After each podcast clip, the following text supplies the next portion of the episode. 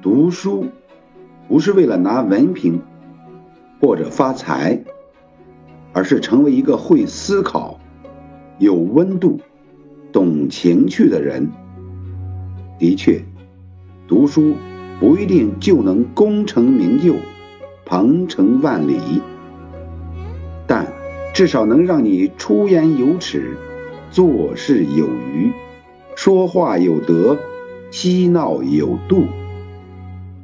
读书和赚钱是一个人最好的修行，前者使人不惑，后者使人不屈。两者结合起来，才能真正不困于世，不流于俗。